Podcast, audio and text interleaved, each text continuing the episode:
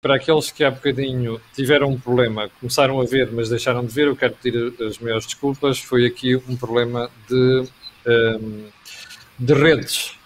Uh, quero recordar que o Think Tank é um espaço de análise semanal da situação política e económica em Portugal. E antes de irmos ao programa de hoje, você sabe que está sempre, conta, conta sempre com dois analistas de referência, o João Guiar e o Jorge Morrão. Quero recordar que o canal tem uma parceria com a Prozis e este programa tem ainda ajuda à produção do grupo Sendis, Alidata, que fazem software de gestão de empresas. O que é que vamos falar esta semana? Do segundo mandato do Sr. Presidente da República. Marcelo Belo de Souza tomou hoje posse e a pergunta é que Marcelo é que vamos ter no segundo mandato. Vai ser um Marcelo parecido com o primeiro mandato, os primeiros cinco anos, vai ser um Marcelo uh, mais inquisitivo, entre aspas, chato com o governo, ou vai ser o Marcelo assim assim? Joaquim, agora de novo, que Presidente da República podemos esperar para o segundo mandato? É, eu penso que o próprio Marcelo Rebelo de Sousa responde a essa questão quando diz ele é o mesmo. E, de facto, já o conhecemos há tantos anos que eh, não podemos esperar que seja diferente. Só que as circunstâncias é que podem obrigar a atitudes diferentes. E, nesse aspecto, importa sublinhar desde já que este segundo mandato de Marcelo Rebelo de Sousa não pode ser comparado com os segundos mandatos dos presidentes anteriores. Uh, e em que medida é que não podem ser comparados? Porque, no caso de Marcelo Rebelo de Sousa, o fim do primeiro mandato uh, trouxe uma descontinuidade à sociedade portuguesa e à economia portuguesa por efeito da pandemia. Isto significa que, necessariamente, quem está no exercício do poder tem de responder a desafios completamente novos. Por contrário, nos presidentes anteriores, o segundo mandato era a oportunidade de concretização daquilo que tinha sido preparado no primeiro mandato.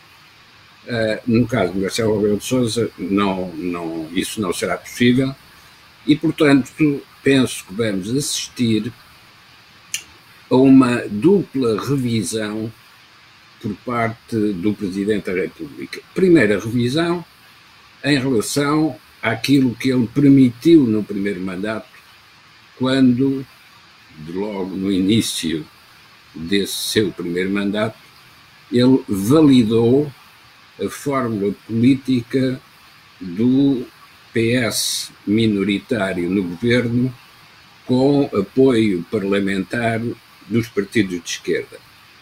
Uh, como se lembram, o presidente anterior, Cavaco Silva, pôs várias condições para aceitar esse governo e Marcelo Rebelo de Sousa não só aceitou a formação desse governo, ou a continuação desse governo, como ainda mais eh, quando se tratou da renovação dessa fórmula, nem sequer exigiu eh, a aprovação de eh, programa comum. Ora, o que aconteceu nesse primeiro mandato é que a economia portuguesa não cresceu. Agora, quando entra no segundo mandato, depois da crise que vai ser provocada pela pandemia, Marcelo Rebelo de Sousa tem que se interrogar sobre quais são as possibilidades de crescimento económico com a mesma fórmula de apoio parlamentar maioritário a um governo que é minoritário. Uh, o problema disto é que a condução política de um governo minoritário que precisa de negociar o apoio parlamentar maioritário uh, não é uma fórmula que seja coerente e consistente. E depois da crise que estamos a viver, essa falta de coerência e de consistência significará sempre uma deficiência na condução estratégica do crescimento económico. E, portanto, Marcelo Rebelo Sousa vai ser confrontado não apenas com as dificuldades do desconfinamento, que ainda hoje não sabemos quando é que começará uh, a entrar em vigor, mas com uma outra dificuldade. É como é que se vai crescer com uma fórmula política que nunca conseguiu crescer. E, portanto, uh, o segundo mandato de Marcelo Rebelo de Sousa inicia-se com uma dificuldade estrutural. Joaquim, antes de irmos à, questão do crescimento, deixe-me só tentar ouvir a opinião de Jorge Marrão em relação à questão do segundo mandato. Jorge, achas que Marcelo vai ser igual ou achas que vamos ter um Marcelo com uma agenda diferente para o segundo mandato? Hum, eu julgo que a intervenção de dois ex-presidentes da República, quase em simultâneo, no momento da tomada de posse do, do presidente Marcelo Rebelo de Sousa, uh, revela a preocupação de ambos, uh, ainda que de forma diferente. Um, e isso significa que, e nós temos que dar sempre o benefício da dúvida a dois ex-presidentes que tiveram a responsabilidade de presidir ao país durante dois mandatos, com, obviamente, com circunstâncias históricas distintas, um, mas os dois fizeram questão em, em, em, em, enunciar a sua opinião. A primeira opinião de, de, de Cavaco Silva é que o país está amordaçado. Hoje penso que o professor Marcelo deu a resposta. Uh, e para além de referir a questão de estar amordaçado, referiu aquilo que o Joaquim Aguiar estava a, a mencionar, que é a ideia que Portugal arrisca-se uh, no euro uh, a 19 a ser o país com o crescimento económico mais débil. Oh, Jorge, antes de prosseguirmos, porque eu acho que as pessoas ainda não perceberam muito bem o que é que se passou hoje, porque é que tu dizes que hoje uh, Marcelo deu resposta a essa questão de Portugal amordaçado? Deu resposta, sim. Há umas declarações do professor Marcelo no, no Jornal Público, no Jornal Público transcreve, em que uh, na prática dá uma resposta dizendo que não é bem assim que a democracia uh, está sólida há muitas décadas. Uh, mas eu só queria tentar que as, que as pessoas percebessem que estes dois presidentes, ex-presidentes, fazem questão de fazer, um, fazer o seu, as suas afirmações neste momento específico da tomada de posse. Um, assumindo que estão, obviamente, os dois preocupados e que, o facto de deixarem de ser presidentes, não continuam a deixar de se preocupar com o país. E, portanto, a, de Cavaco Silva claramente é um aviso Aqui há dois problemas para resolver, que é o problema do crescimento económico e o outro é o problema do funcionamento das instituições da democracia.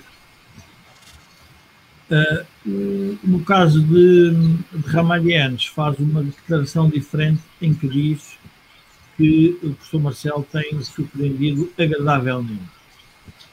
Eu talvez, para tentar explicar a minha ideia, diria que nós tivemos um primeiro mandato em que eu poderia o cognome ao professor Marcelo do O Afetivo e o segundo mandato vai ser eh, sobre a alçada do pacificador. Porque a sociedade portuguesa tem implícita uh, uma, uma, eu diria, uma, está resignada em, algumas, em alguns setores da população nós sentimos que está resignada, mas por outro lado uh, noutros setores da população, sentimos que há votos de protesto cada vez mais crescentes.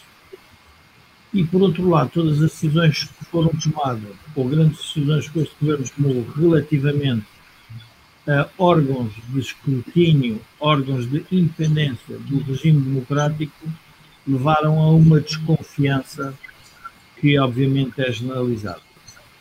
Uh, e essa desconfiança, o, o, o professor Cavaco Silva o referiu. Ramalhianos parte de, um, de, uma, de, uma, de uma situação diferente. Ele foi um presidente, e o Joaquim Aguiar, que foi seu assessor político, deve-se lembrar disso, parte de um momento em que a sociedade estava muito mais crispada e que tinha que ter um papel ativo na diminuição dessa crispação.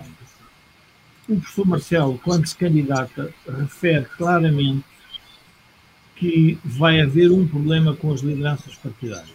Porque nós vamos ter autárquicas, nós temos um governo minoritário e temos as lideranças partidárias a serem mais tarde ou mais cedo disputadas. E não é só a questão das lideranças, é a própria estratégia que os partidos vão seguir na gestão da pandemia e na gestão da crise da dívida que vamos ter e na gestão da crise do crescimento. Oh, Jorge, antes de irmos à questão da dívida do crescimento, deixa-me só perguntar-te se tu subscreves essa opinião de que nós vamos ter um problema com as lideranças partidárias. Porque eu neste momento só estou a ver um problema com a liderança partidária no PSD, aliás, no CDS. Temos a do PSD, temos a do CDS. Sim, e eventualmente vamos ter uma clarificação sobre as lideranças partidárias, a liderança partidária, não se calhar na pessoa, mas na estratégia do Partido Socialista. Porque vai ser difícil. Oh, Jorge, enquanto António Costa não decide disser que sai, o PS não tem problema nenhum na liderança partidária. Nós sabemos que uh, Pedro Nuno Santos se está a posicionar. Ainda esta semana fez mais um raciocínio nessa área, ao dizer que o PS não tem maioria absoluta, portanto não, não se pode comportar como, como se tivesse maioria absoluta, ou seja, um claro piscar do olho ao Bloco de Esquerda ao PCP, mas isso é um Pedro Nuno Santos que para já não racha lenha, não é? Porque António Costa está lá e está lá, ao que tudo Sim, indica. Camilo, mas, mas para quem tem a ambição política está sempre a olhar para como se vai posicionar relativamente a uma futura liderança. O que eu quero ah, dizer okay. é que é muito provável que se comece a ouvir vozes mais concordantes e mais discordantes sobre as decisões que vão ser tomadas ao longo do tempo. Uh, uhum. Este mandato para o professor Marcelo vai ser um mandato muito mais complexo. Uh, e ele claramente tem essa noção na forma como fez a campanha, uh, a forma como se dirigiu aos portugueses e os temas que selecionou como os temas críticos da sua, da sua magistratura uh, de influência. Quando responde de forma direta ou indireta ao professor Cavaco Silva que a democracia não está amordaçada, está implicitamente, e a partir do momento em que também é uma resposta do próprio Presidente da Assembleia da República, um, é já uma tentativa de baixar o nível de tensão. Ora, o nível de tensão na sociedade vai ter que subir. E vai ter que subir porquê? Porque um, eu diria que nós estamos numa governação da crise, mas nós não estamos numa governação como sair da crise. Ou seja, nós estamos a governar, o país está a ser governado na lógica de uma crise sanitária que eh, cria uma crise económica e financeira, mas ao mesmo tempo eh, não está a ser, eh, diria, não está a ser orientada para com, quais são as soluções para sair desta crise. A única solução que tem sido apontada tem sido a relativa a como é que nós vamos gerir os fundos que vamos ter acesso. E, portanto, se nós olharmos, observarmos o que é que já foi dito sobre a questão dos fundos, verificamos que o país está-se a concentrar outra vez no Estado. E aí eu acho que o professor Cavaco Silva tem alguma razão. Porquê? Porque o amordaçado não é um amordaçado do ponto de vista, eu diria, dos ciclos formais da democracia portuguesa. O amordaçado é a sociedade ficar cada vez mais dependente e cada vez mais, uh, diria, afunilada se quisermos, sobre as teses centrais de que o Estado vai resolver todos os nossos Mas era aí que eu queria chegar, Jorge, era aí que eu queria chegar. A pergunta agora vai para ti e para o Joaquim, eu vou começar pelo Joaquim. Reparem uma coisa, eu hoje ouvi no discurso, do, aliás, é o meu artigo da manhã nos não negócios, eu não, não, não faço segredo disso. eu ouvi hoje o discurso do professor Marcelo Belo Souza na íntegra. E às tantas, uma boa parte do discurso foi ocupado com a ideia de desigualdade, com a ideia de uh, era preciso distribuir, é preciso nós acabarmos com estas assimetrias, coisas que todos nós estamos preocupados, de facto. Mas eu não vejo nada, mas nada, no discurso do Presidente preocupado com a criação de riqueza. Ou seja, eu olho para Marcelo e vejo um discurso absolutamente igual ao discurso da esquerda. Eu olho para a direita e vejo discurso absolutamente igual ao discurso de esquerda. Eu não consigo ver uma ideia nestas pessoas a falarem de criação de riqueza. Ora, expliquem-me só como é que uma sociedade ter alternativa de que hoje o professor Marcelo Sousa reivindicava, que era um bloco e outro bloco com alternância, como é que vai haver alternância se nós não vemos ninguém à direita, a começar pelo Sr. Presidente da República, a explicar o que é que Portugal precisa de fazer para crescer, que era o problema que Joaquim falava há bocadinho. Joaquim. Oh, oh, oh Camilo, uh, vamos fazer um bocadinho de teoria para enquadrar os protagonistas nos sítios onde devem estar. Há uma diferença entre poder e política. Poder é uma questão aritmética. Como é que se forma uma maioria? Política é uma questão completamente diferente. Como é que se resolvem os desequilíbrios na sociedade? Pode-se fazer política sem ter poder, mas também acontece que pode-se ter poder sem ter política. Ou seja, pode-se ter um poder aritmético que forma maioria no Parlamento, mas não tem nenhuma política. E quando tem política, esconde-a. Mas não é isso que está a acontecer, Joaquim? Não é isso que está a acontecer neste momento? Oh, Camilo, acontece o que tem de acontecer, evidentemente. Onde houver poder sem política, o que acontece é aquilo que nós estamos a ver. Quando se utilizam cativações para fazer austeridade sem designar a austeridade, o que se está a fazer é o contrário da política. Porque quando a política anuncia a austeridade é para corrigir um desequilíbrio. Quando se esconde esse desequilíbrio pela via das cativações, nunca mais se resolve o desequilíbrio.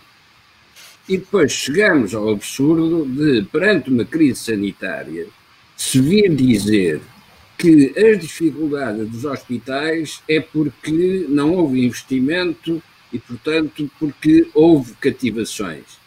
Não, a dificuldade dos hospitais tem a ver com a gestão dos hospitais e não com o facto de terem mais ou menos recursos.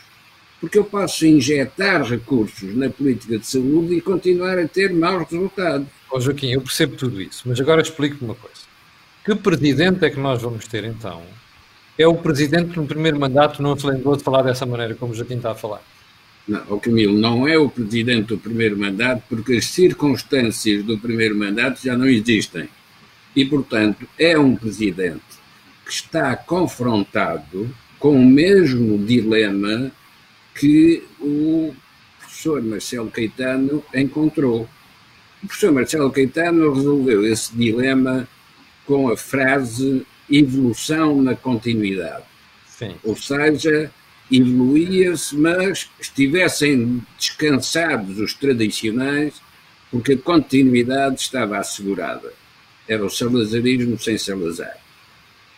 Uh, hoje, o professor Marcelo, o professor Marcelo Rebelo de Sousa não pode utilizar o mesmo modelo, porque a frase que ele tem hoje à frente dele, quer a diga, quer não diga, é como gerir a continuidade na descontinuidade.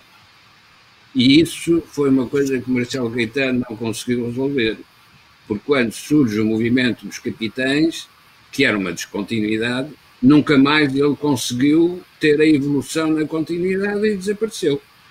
Ora bom, Marcelo Rebelo de Sousa está confrontado com o mesmo dilema. Ainda por cima, não esqueçam que Marcelo Rebelo de Sousa conhece tudo o que é preciso conhecer sobre o que foi o destino de Marcelo Caetano. E, portanto, quando acorda de manhã, aquilo que ele se lembra é eu não posso vir a ser Marcelo Caetano. E é por isso que ele vai mudar. Ao contrário do que dizem muitos dos nossos comentadores que não gostam do Marcelo Rebelo de Sousa, eh, ele de facto sabe muito mais do que o que diz, e o que diz não é tudo o que sabe. Aqui, mas é preciso aplicar isso, não é? Nós não, nós não nos chega a ter uma pessoa inteligentíssima uh, num cargo muito importante como é a presidência da República e depois não usar essa inteligência na prática. Esse é que é o ponto. Por isso é que eu percebo quando as pessoas dizem, fazem esses comentários. É? Pois, mas atenção, quando dizem que é o presidente dos selfies, nunca se esqueçam que de repente a máquina fotográfica pode deixar de funcionar e, portanto, eh, não aparece imagem nenhuma. Ora, é esse o problema do Marcelo Rebelo de Sousa e isso viu-se neste dia de início do segundo mandato.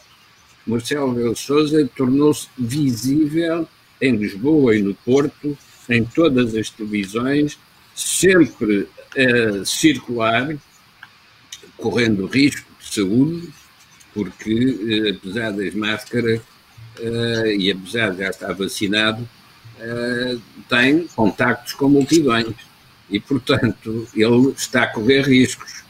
Ora, corre riscos porque tem de se mostrar, ao contrário de estar a tirar selfies, ele está-se a mostrar ele próprio.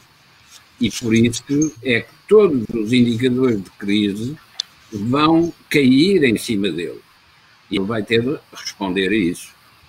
Diferente é o problema do uh, António Costa. Porque o António Costa só precisa de fazer somas, só precisa de fazer exercícios aritméticos. Enquanto tiver a maioria aritmética, ele pode continuar a fazer tudo o que quiser fazer. E isso obriga-nos a pensar no que é o sistema partidário um sistema partidário em que, na tradição do Afonso Costa e do Salgado Zanha, há um partido charneira, isto é, um partido que pode fazer alianças à esquerda e à direita, este partido eterniza-se no poder. Então, quando é que se consegue afastar este partido? Nas crises não na crise pandémica, mas nas consequências da crise sanitária na economia. E quem é o principal árbitro nesse tipo de situação? É o Presidente da República. E, portanto, se os indicadores económicos continuarem a degradar-se, se as histórias da TAP e da Ground Force que, convém não esquecer, é o pessoal de terra da TAP, uh, só que lhe arranjaram outro nome para, ser mais interessante. Quando essas questões se repetirem, então é o Presidente que vai ter que atuar. Como é que atua? Há alternativa à direita? Não, não há nenhuma alternativa à direita, porque também na direita a única coisa em que pensam é na aritmética que permite formar o poder e esquecem-se de apresentar as linhas de política que permitam alterar a aritmética do poder. E aí vale a pena recordar Sá Carneiro. Sá Carneiro, quando defendia a bipolarização na sociedade portuguesa, era para escapar à armadilha do Partido Charneira Partido Socialista. Porque enquanto não conseguisse romper a zona do centro, ele não conseguia fazer aquilo que fez com a Aliança Democrática e que obteve uma maioria absoluta. Mas obteve uma maioria absoluta em torno de quê? Em torno de um programa político. Na altura, recordem-se, eram as privatizações e era a integração europeia duas coisas que ainda não estavam adquiridas quando Sá Carneiro fez a Aliança Democrática. O que falta hoje na direita é um programa alternativo. O que falta na esquerda para poder articular o poder que tem com a política, que não tem, o que falta na esquerda é justamente isso, a política. Porque a única coisa que tem é organização das vítimas que abrem os braços para receber as ajudas do Estado. Sim, já, vamos, já, vamos às ajudas. E a questão de, e à questão de, de, de, como é que se vai distribuir os fundos, que parece que é uma das preocupações que o Presidente da República tem a avaliar pelas, pelas notícias que saíram esta semana. Ó Jorge, nesta questão do crescimento, que era onde tu ias entrar há bocadinho e que o Joaquim estava a falar agora, eu faço a mesma pergunta.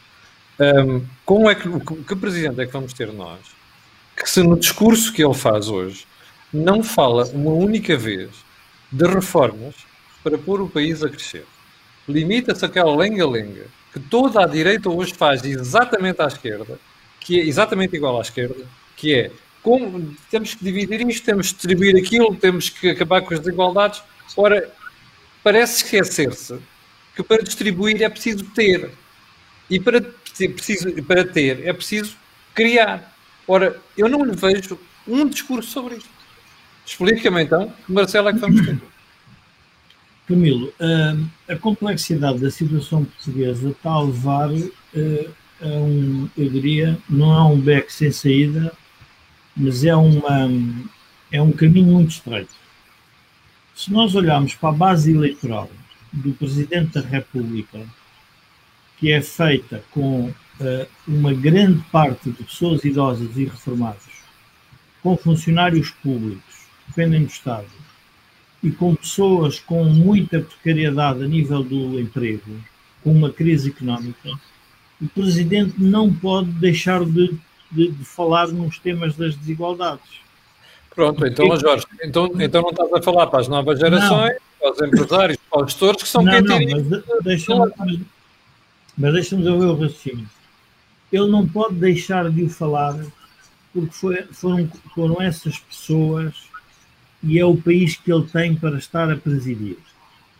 O grande problema da política é que a dívida que nós acumulamos vai obrigar a que haja uma separação de águas entre duas coisas muito evidentes.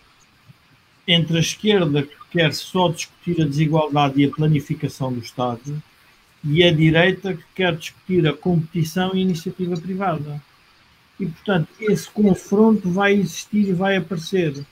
Mas ele vai aparecer numa lógica em que o presidente não tem alternativa senão discutir o crescimento.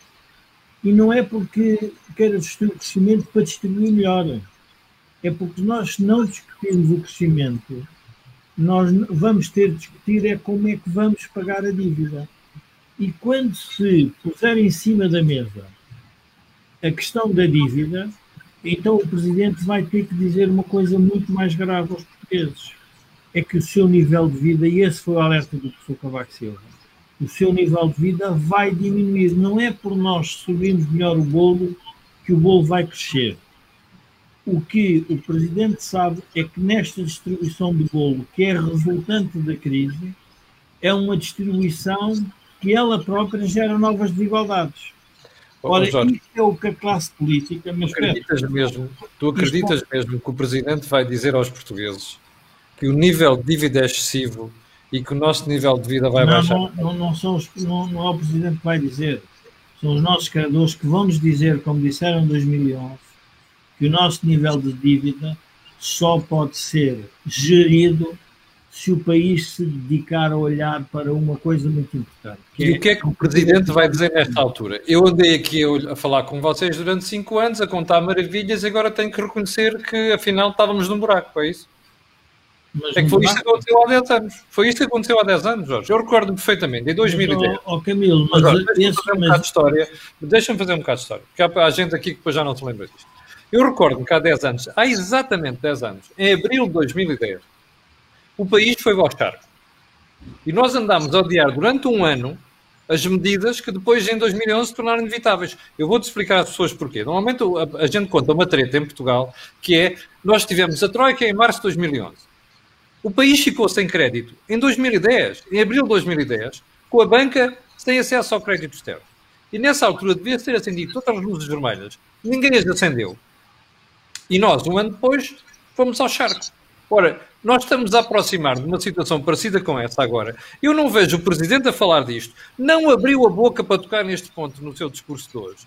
Eu não vejo ninguém a falar deste assunto, nem sequer a oposição. E estou a ver o país plácido e tranquilo, como via há 10 anos. Camilo, mas nós já falamos disso no think tank. O maior problema que o país tem é aquilo que nós dissemos, enfim, não sei se foi no think, think tank passado ou no anterior, que é nós precisamos de formar capital para voltar a ter uma economia competitiva. Ora, neste mas, momento, é, mas o Marcelo devia estar a dizer isso, Jorge, e não está. Camilo, mas eu só estou a tentar interpretar as palavras do professor Marcelo. O professor Marcelo, na lógica do Marcelo, o pacificador, está a querer fazer uma coisa que é a quadratura do ciclo. Está não funciona, pessoas... não funciona.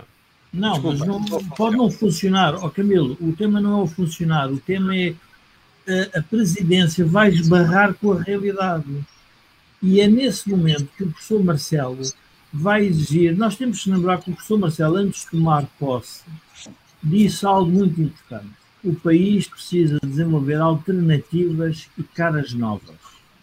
Portanto, o professor Marcelo percebe que há uma necessidade de renovação do, do, do sistema político como um todo. E passaram cinco anos, Jorge, e eu só tenho sexagenários no poder e septuaginários. A Marcelo, mas esse, depois é o Costa mas, e, o, e como é que chama? O, o Rio. todos sexagenários. Isso é a demonstração, a prova provada da dificuldade da gestão que este país tem. É um país envelhecido, dependente do Estado, dependente de fundos externos, sem iniciativa empresarial, com grandes empresas pujantes pudessem arrastar um conjunto de pequenas e médias empresas, e é um país que voltou-se para dentro e não se voltou para fora. E, portanto, o diagnóstico é um diagnóstico, eh, eu diria, gravíssimo. Agora, a pergunta é: o professor Marcelo vai fazê-lo já, em plena crise pandémica? Eu julgo que não.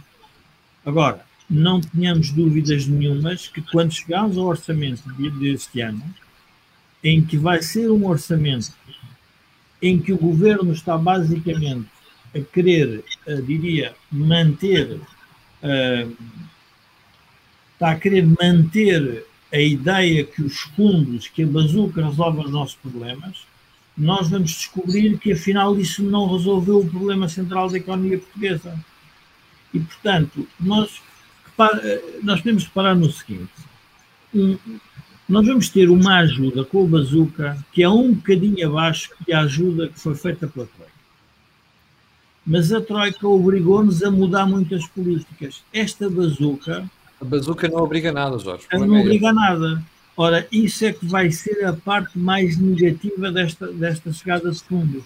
É que, ao não obrigar a nada, vai fazer com que as pessoas se voltem a entrar num sistema, eu diria, de resignados. Há, há um artigo hoje do, do, João Miguel Tavares no Público em que ele uh, praticamente quer dizer, faz um, um ligeiro ataque ao professor Marcelo, ao professor Cavaco Silva, dizendo que a, a, a democracia não está amordaçada, mas está sonâmbula.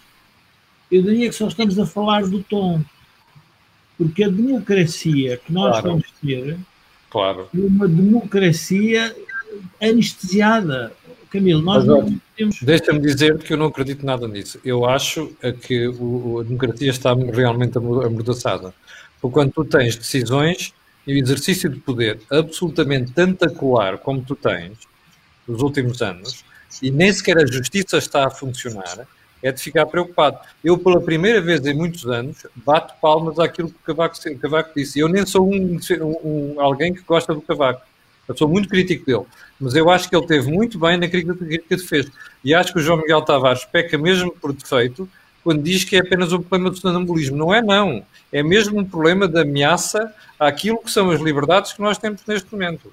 E isso é que é bom não esquecer. E isto acontece porque nós não temos oposição. E isto acontece, não existe ninguém a fiscalizar as coisas como deve ser. Mas, ó Camilo, mas os dois confluem para o mesmo diagnóstico, que é uma sociedade que tem uma demografia.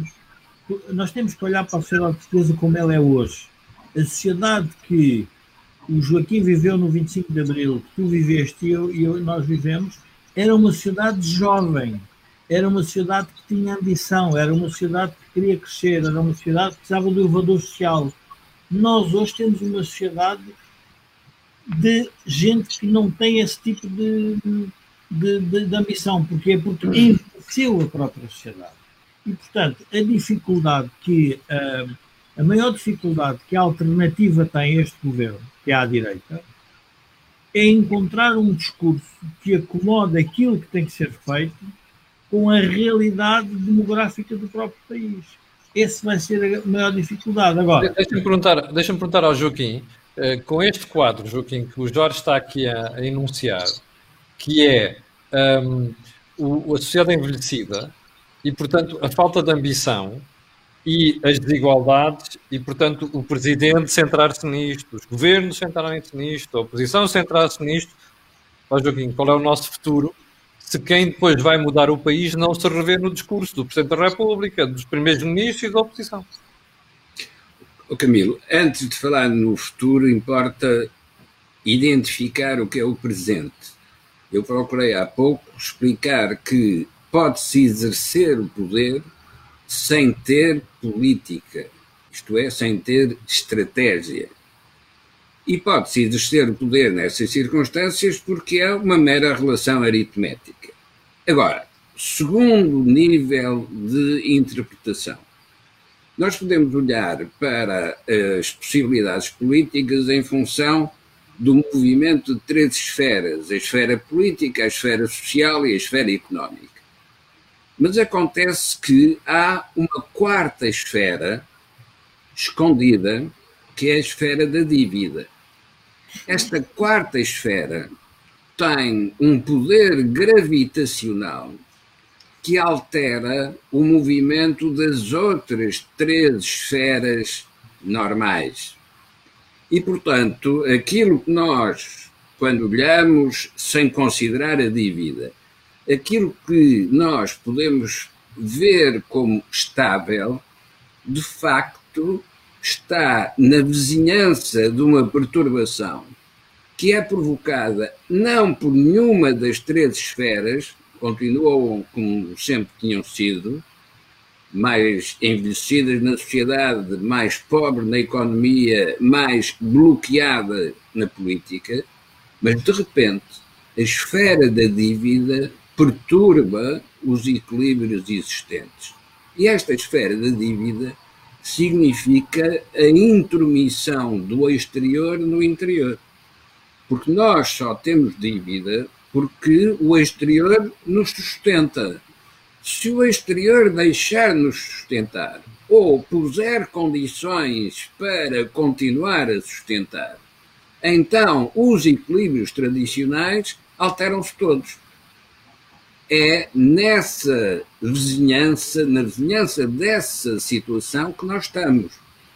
E quem vai ter de enfrentar isso e quem vai ter de anunciar isso ao, uh, à sociedade é o Presidente da República. Foi fácil em 2011, e ainda bem que se recorda que 2011 e 2021 só tem uma década de intervalo. Foi fácil, em 2011, inventar o conceito de neoliberalismo, que é um conceito que não existe. Existe liberalismo, existe estatização. Neoliberalismo é um conceito que não existe. Mas foi fácil encontrar essa, essa, esse termo para catalogar quem teve de anunciar ao país estava a viver acima das suas possibilidades. E foi o primeiro-ministro, Passos Coelho. Nessa altura, não foi o presidente da República que veio dizer isso. Foi o primeiro-ministro que disse. Agora, estamos numa situação em que nunca o primeiro-ministro António Costa irá dizer isso. Mas sendo essa a realidade efetiva das coisas, alguém vai ter de dizer. E ou é alguma entidade exterior que diz isso, ou é internamente alguma entidade que vem anunciar isso, antes de ser obrigado a dizer isso por pressão externa. Ora, essa entidade interna é o Presidente da República. Portanto, queira o Presidente da República tirar selfies ou não queira, vai ser obrigado a dizer isto. É uma. Uh, não é uma consequência de tudo aquilo que ele fez no primeiro mandato, mas é o preço que ele vai ter de pagar por aquilo que fez no primeiro mandato. E aquilo mas, que fez. Eu não devia ter dito agora já. Não percebi. O Marcelo não devia ter dito isso já. Não devia ter quê? Não devia ter dito isso que o Joaquim está a dizer, que nós temos um problema de dívida e, portanto, poder, corremos o risco que devia ter um retrocesso do nosso nível de vida. Não, não devia ter na, dito já. Na altura em que ele podia ter anunciado isso, ainda não havia uma questão de dívida como a que vai ser colocada agora. Porque em 2015. Mas eu digo hoje no discurso de hoje, Joaquim. O discurso de hoje não devia ter servido para isso. O discurso de hoje é apenas uma cerimónia de transição entre o primeiro e o segundo mandato. Mas passa por cima da descontinuidade que a crise sanitária provocou. Mas assim que terminar a crise sanitária, nós vamos ser confrontados com ver o que é que ficou. Como depois de um terremoto, ver o que é que ficou de pé e o que é que ficou destruído. Ora, nessa altura, o arquiteto de serviço vai ser o Presidente da República. Uh, todos se lembram da frase uh, enterrar os mortos e tratar dos vivos. Agora vamos estar numa situação idêntica. Mas o que é que são agora os mortos e os vivos? São ideias políticas, são exercícios do poder sem orientação política é essa orientação política que o Presidente vai ter de esclarecer. Se não o fizer, o que é que acontece? O mesmo que aconteceu ao Marcelo Caetano. A história passa-lhes por cima. Porque a história é que não se consegue travar. Continuará a seguir o seu curso. E nessa altura, não é uma questão de guerras coloniais e apoio militar, é uma questão de dívida acumulada, juros a pagar e quem é que nos empresta mais para continuarmos a fazer o mesmo. A resposta, tal como aconteceu ao Marcelo Caetano, é que não há quem continue. Jorge, oh, um, a história. Espera aí, espera aí, Jorge, espera aí. Uh, a história, se quem não for capaz de perceber isto, a história passa por cima, como diz o Joaquim. É verdade. A história também passou por cima de José Sócrates e dez anos depois o país está na mesma. Ou muito parecido com o que estava quando ele eh, saiu do poder. O problema destas coisas, onde eu quero chegar, é estas pessoas depois passam à história. O drama é que o povo continua a viver mal.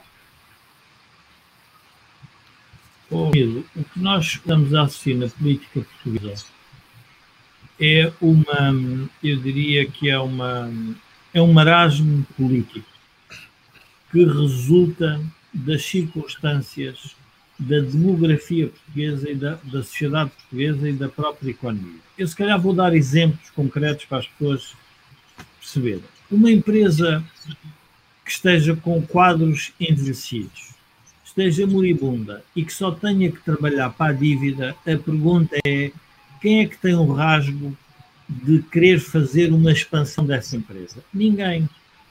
Nós, quando olhamos para uma empresa, olhamos para uh, o período, se quisermos, de vida dos empresários, verificamos que o empresário, no início de vida, quer fazer a sua empresa crescer muito, mas quando ele está no, no final de vida, ele quer conservar a sua riqueza.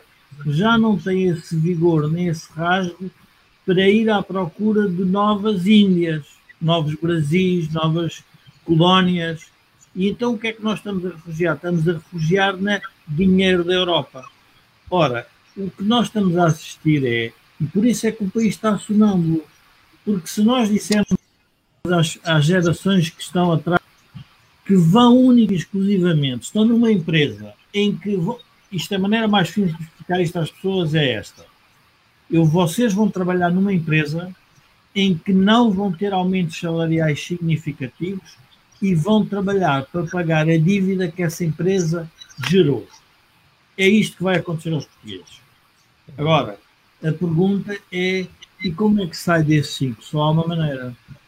É Portugal voltar-se para o mundo, voltar a termos empresas exportadoras e a termos investimento direto estrangeiro. E por isso o Joaquim tem razão.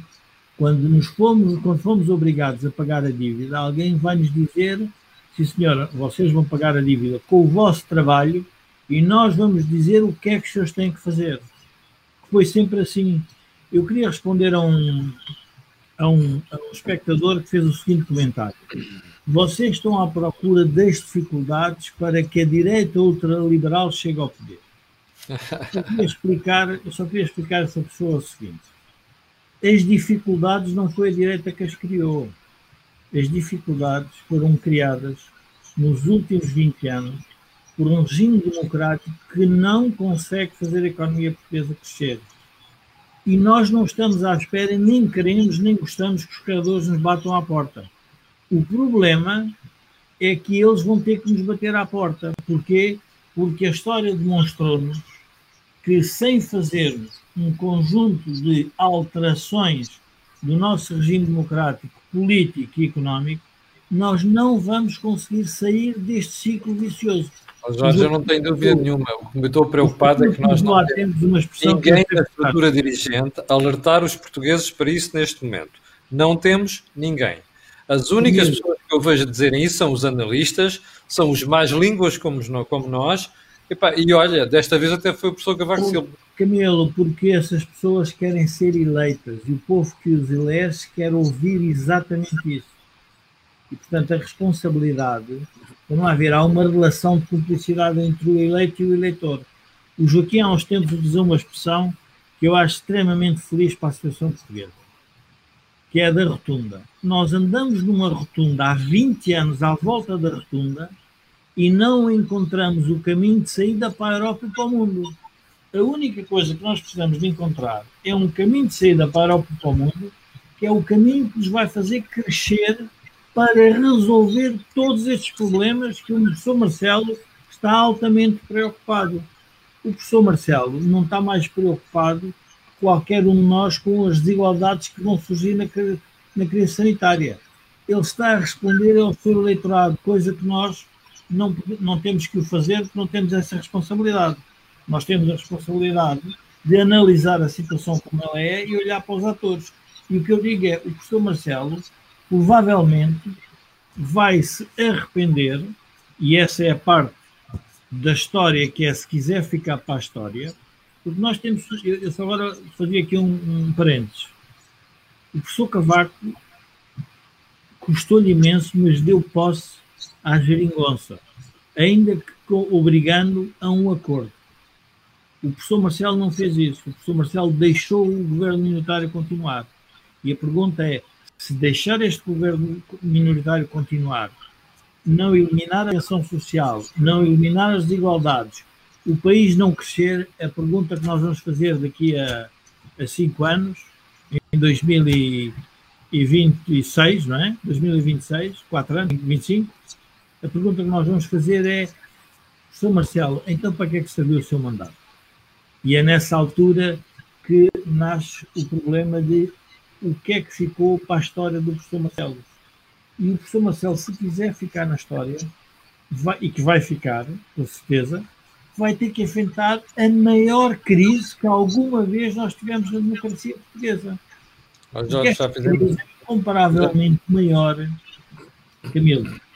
O nível de dívida que nós temos hoje não é igual ao nível da dívida que nós tínhamos quando a Troika veio em 2011 a pergunta que nós temos que fazer a nós mesmos é: e o que é que é diferente? Ah, é diferente porque a Europa tem o BCE e vai nos ajudar.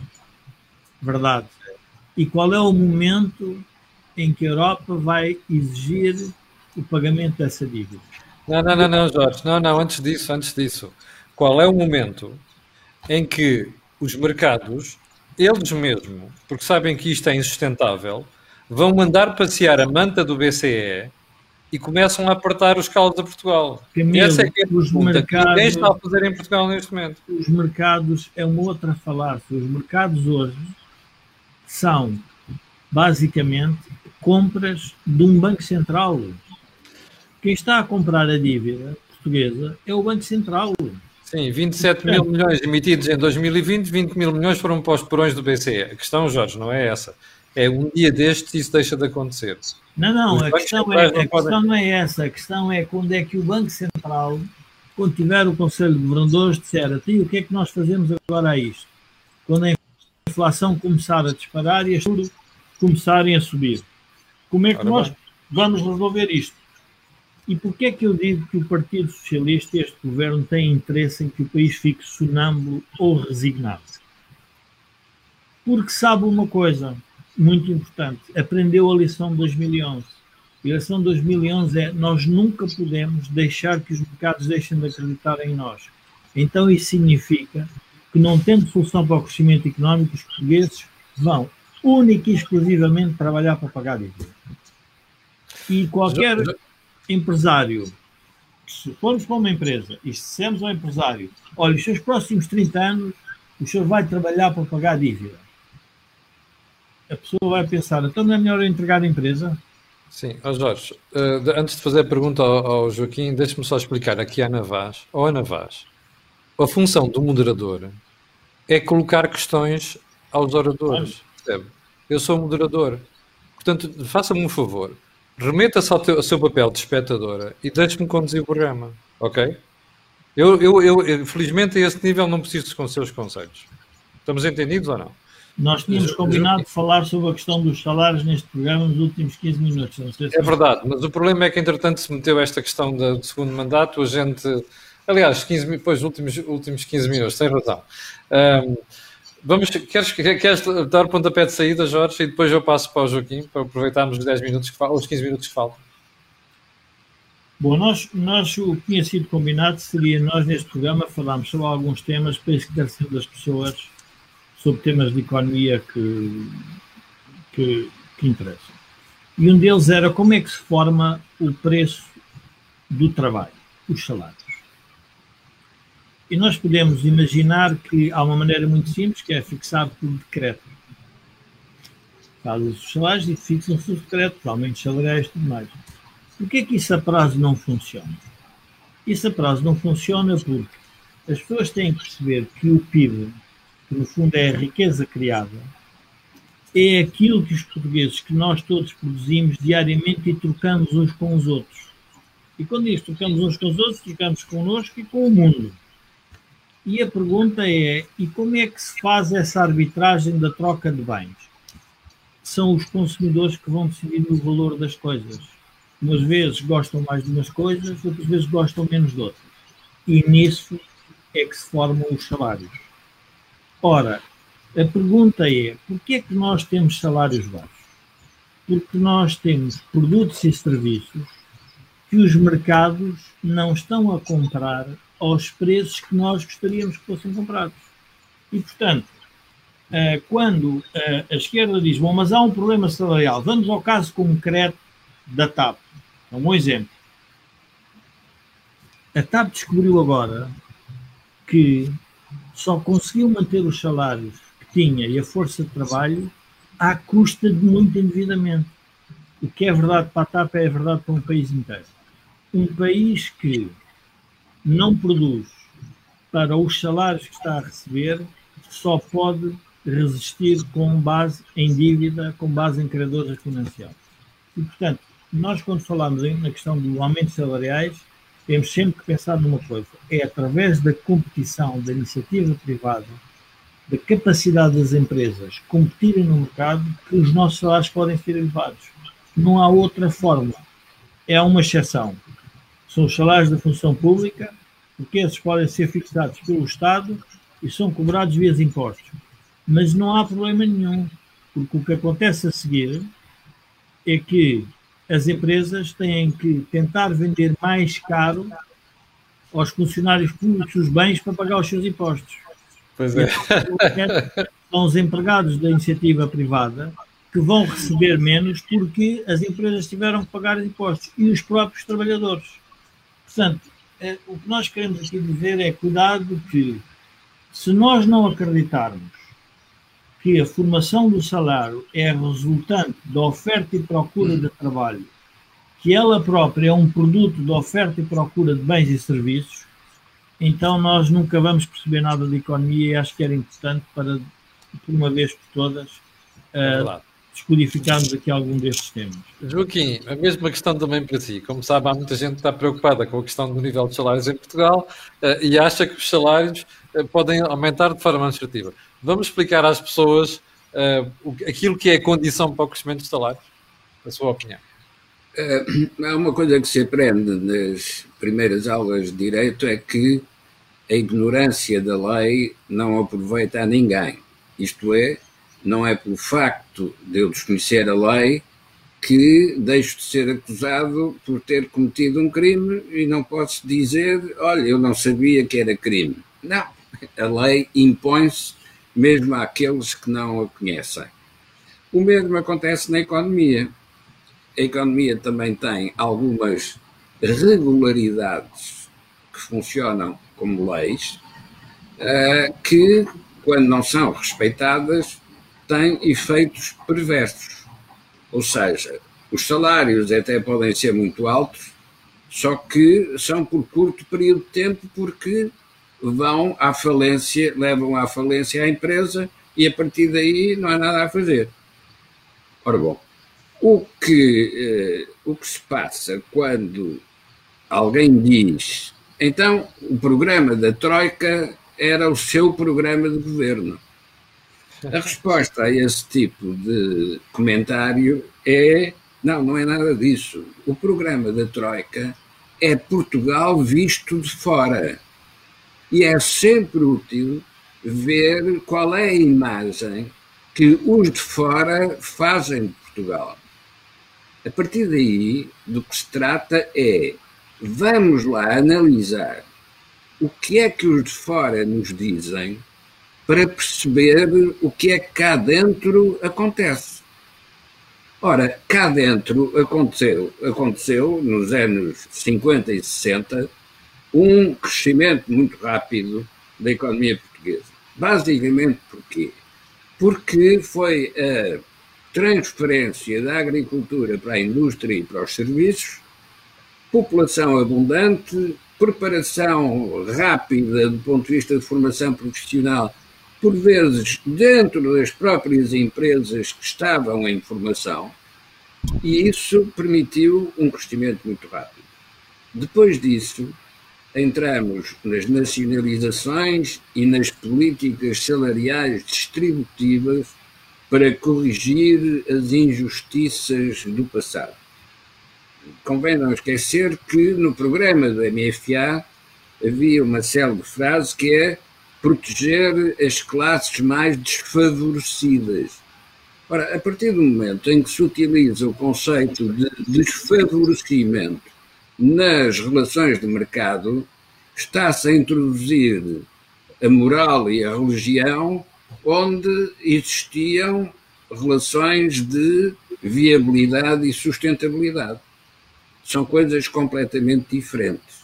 E do mesmo modo que na esfera da dívida distorce o comportamento das três esferas normais, sociedade, economia e política, também a esfera da ética, ou a esfera da religião, ou a esfera dos valores, distorce o funcionamento das relações normais na economia.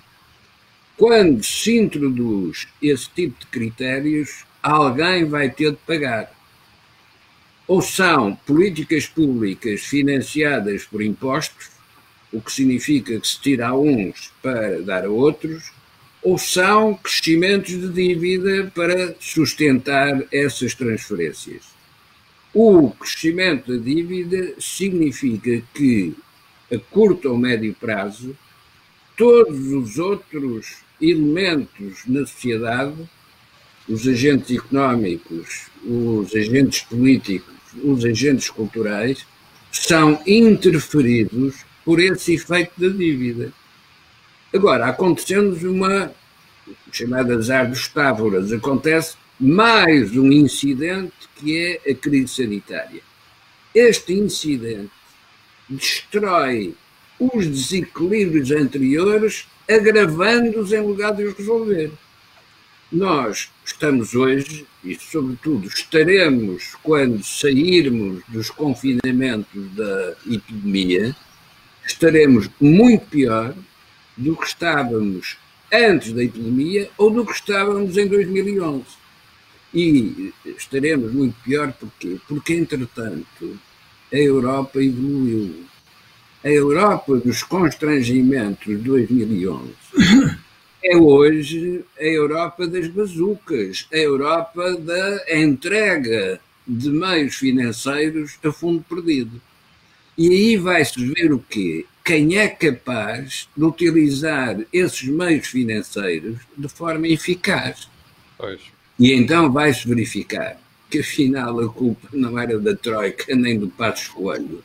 A culpa é do modo de configuração das relações económicas na sociedade portuguesa. Nós hoje não temos centros de acumulação de capital. A única coisa que temos é centros de acumulação de dívida. De dívida, precisamente. É, é, possível gerir a dívida como se gera capital. As regras é que são diferentes.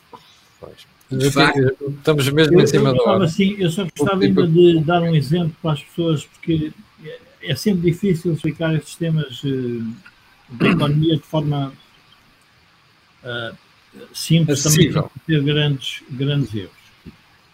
Vamos imaginar que o país só tem duas produções, que é de bife e de pão. Era mais simples. E que a taxa de imposto é 50%. Não é o caso português, a taxa média de imposto é na ordem dos 40 e, agora 47 ou 48. Cada vez que eu como um bife, metade desse bife é entregue ao Estado. Sim. Certo? E, e, quem, e quem produz pão, metade de, do, do pão produzido é também entregue ao Estado. Portanto, o que é que acontece? O Estado troca essas partes do bife e do pão entre uns e outros. E aqui começam as distorções. E por isso é que a intromissão do Estado na economia privada com os impostos altera o preço relativo das coisas. Mas o que é importante as pessoas perceberem é o seguinte: o país não é mais rico se tributar 50%, ou 30%, ou 60%. O que interessa é a produção total dos vivos e dos pães. É isso que temos que fazer crescer. Ora, o que nós estamos a dizer é cada vez que há uma necessidade, o Estado teria custos adicionais, então a dificuldade de produção é cada vez maior. E por isso é que nós dizemos que o Estado tem que sair da economia. Porquê? Porque para as pessoas se libertarem, e as pessoas percebem que é, é completamente diferente do seu rendimento terem só 50% do que ganham ou terem 60% ou 70%. Podem poupar para para isto, podem poupar para aquilo, podem poupar. O que é que as pessoas em Portugal não poupam tanto neste momento? Porque a carga fiscal é de tal ordem e querem manter o mesmo o seu nível de vida que a, a decisão que eles entenderam racional foi deixar de poupar. Nós tínhamos taxas de poupança muito maiores, mas também tínhamos cargas fiscais menores. As pessoas hoje têm muito mais dificuldade em que isso, em que isso, que isso uh, se faça. Portanto, nós temos que ter aqui alguma, eu diria, alguma pedagogia sobre alguns temas de economia, porque senão, eh, às vezes, os nossos discursos podem parecer neoliberais demais e é importante a gente esclarecer que não estamos a falar de neoliberalismo, estamos a falar de pura de, de, de funcionamento de uma economia normal. Jorge, chegamos ao final do programa de hoje. Eh, eu quero agradecer a vocês dois, ao Jorge e ao Joaquim, um, a participação e os contributos que deram. Quero lembrar apenas que nós temos mesmo de tratar esta questão do o que é que vai acontecer depois da pandemia. Ou seja, que recuperação económica é que vamos ter. Portanto, deixo ficar o desafio para vocês dois, pedirmos a linha de ideias uh, sobre este, esta matéria para o próximo programa. Já agora aproveito também para pedir aos espectadores para escreverem e colocarem questões exatamente sobre este tema da recuperação económica para o Joaquim e os Jorge poderem contactar, aliás, comentar na próxima semana. Quero agradecer às duas, quase duas mil pessoas que estão em direto e quero pedir a estas pessoas e outras que vão ver aquilo que peço sempre, que é colocarem um gosto e fazerem partilha nas redes sociais, porque aquilo que houve aqui não houve em mais lado nenhum. Para o final, vou só lembrar que o canal tem uma parceria com o Prozis e que este programa tem ajuda à produção do grupo Sendis Alidata, que faz software de gestão de empresas. Meus senhores, muito obrigado. Encontramos daqui a uma semana. Quanto a mim, amanhã de manhã às 8 da manhã, cá estarei para analisar a atualidade económica e política do dia. Muito obrigado.